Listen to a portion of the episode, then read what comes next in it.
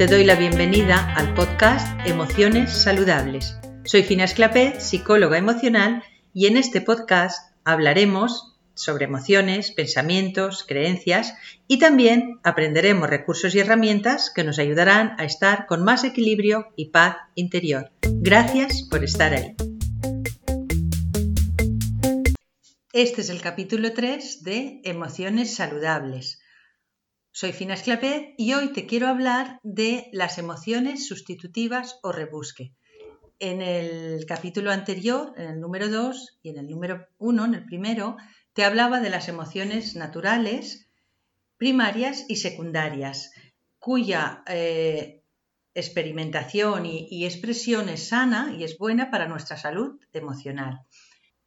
Según el análisis transaccional, estas emociones sustitutas también se les llama rebusques o sentimientos parásitos y son emociones que expresamos y experimentamos cuando no tenemos permiso, como te decía en el capítulo anterior, para expresar, para conectar y expresarla con la emoción auténtica. Y entonces nuestra mente o nuestro organismo aprende a buscar, rebuscar, por eso se llama rebusque en sentido coloquial, a rebuscar otra emoción que sustituya aquella natural para la que no tenemos permiso.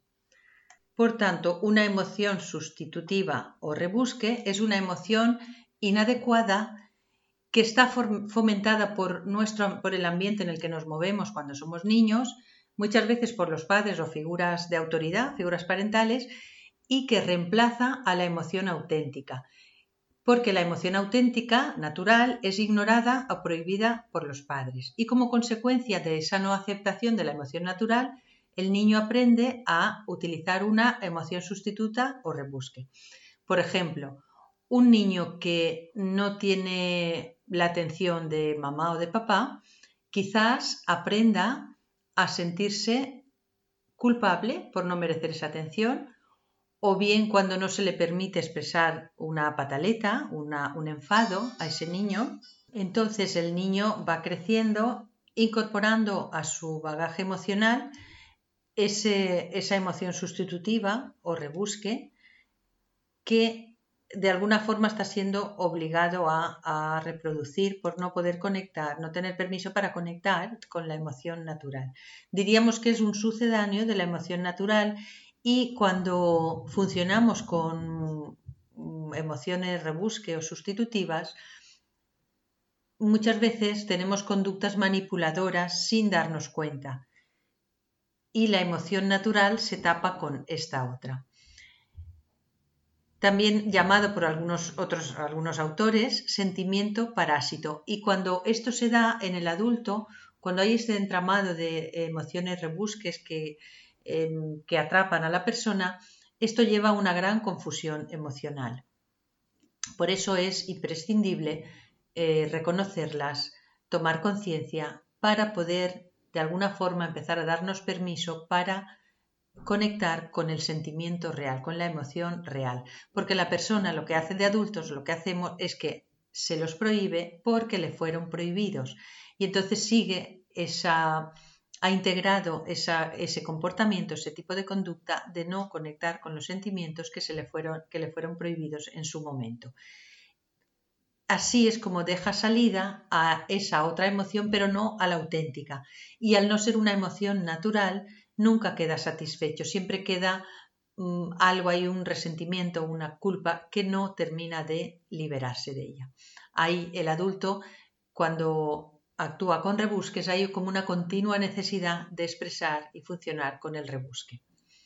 Entrando así en una especie de circuito autodestructivo que es el que da lugar a lo que Eric Verne, el padre del análisis transaccional del que hablaremos en, en otros capítulos, llama juegos psicológicos. Los juegos psicológicos son juegos de poder que se dan en las relaciones más cercanas, como relaciones de pareja, relaciones amistosas cercanas, donde se establecen juegos de poder para la persona sentirse con poder en esa relación y que se le llama juegos psicológicos. Al final, antes de despedirnos, te propondré un ejercicio para que tú puedas tomar cada vez más conciencia de tus sentimientos y emociones, pero ahora te quiero hablar un poquito de las diferencias entre emoción y sentimiento y también de los trastornos asociados a la mala gestión emocional.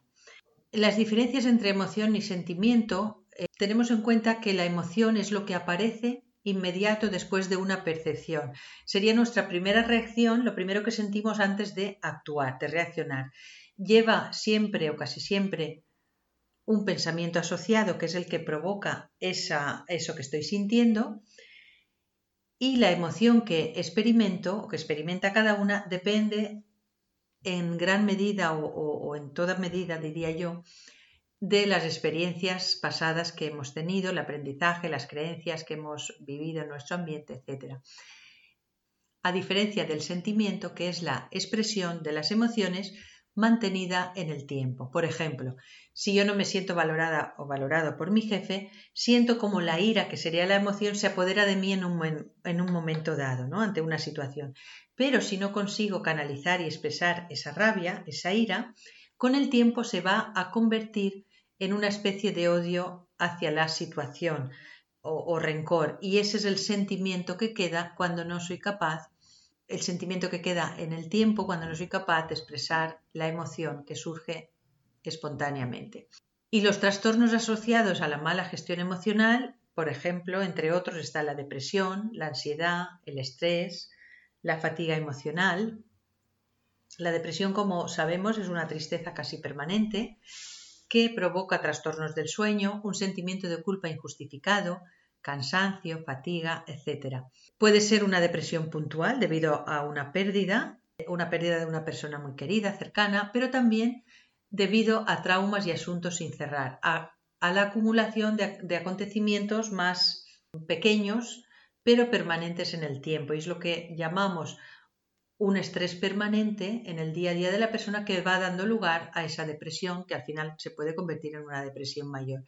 Por eso en la terapia Gestalt hace mucha hincapié en cerrar en los asuntos o las situaciones que tenemos sin cerrar en nuestro interior en forma de emociones.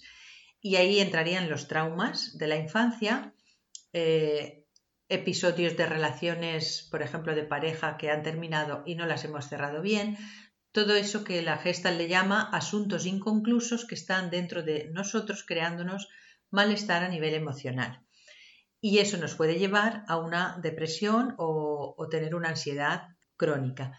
Y aunque a veces nos puedan decir, nos puedan diagnosticar de depresión crónica o ansiedad crónica, es verdad que cuando empezamos, y en esto la terapia gestal hace una función maravillosa, cuando empezamos a trabajar en esas emociones que se han quedado bloqueadas, atrapadas en el tiempo o en situaciones que nos han creado una gran eh, carga emocional y no hemos sabido capaces de cerrar, cuando empezamos a trabajar con técnicas, por ejemplo, de Gestalt en mi caso, ah, o técnicas para ayudar a cerrar y sanar esos asuntos y pasar página, es verdad que la depresión va aliviándose, así como la ansiedad, y llega un momento que esa depresión que en su momento nos diagnosticaron como crónica ya no tiene sentido porque la persona se ha ido liberando con el proceso de terapia de todas esas cargas emocionales que le llevaban a esa depresión o a esa ansiedad casi permanente.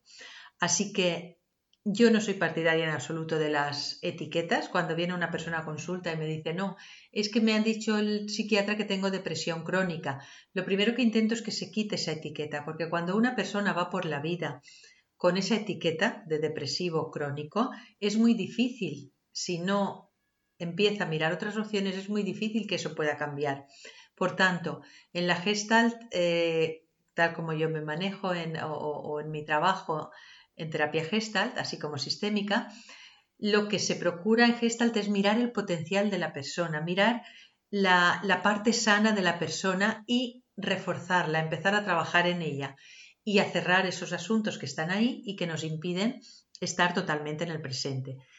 Así que cuando empezamos a cerrar etapas eh, sin cerrar, heridas, traumas, la persona empieza a situarse en el presente y la depresión deja de tener sentido.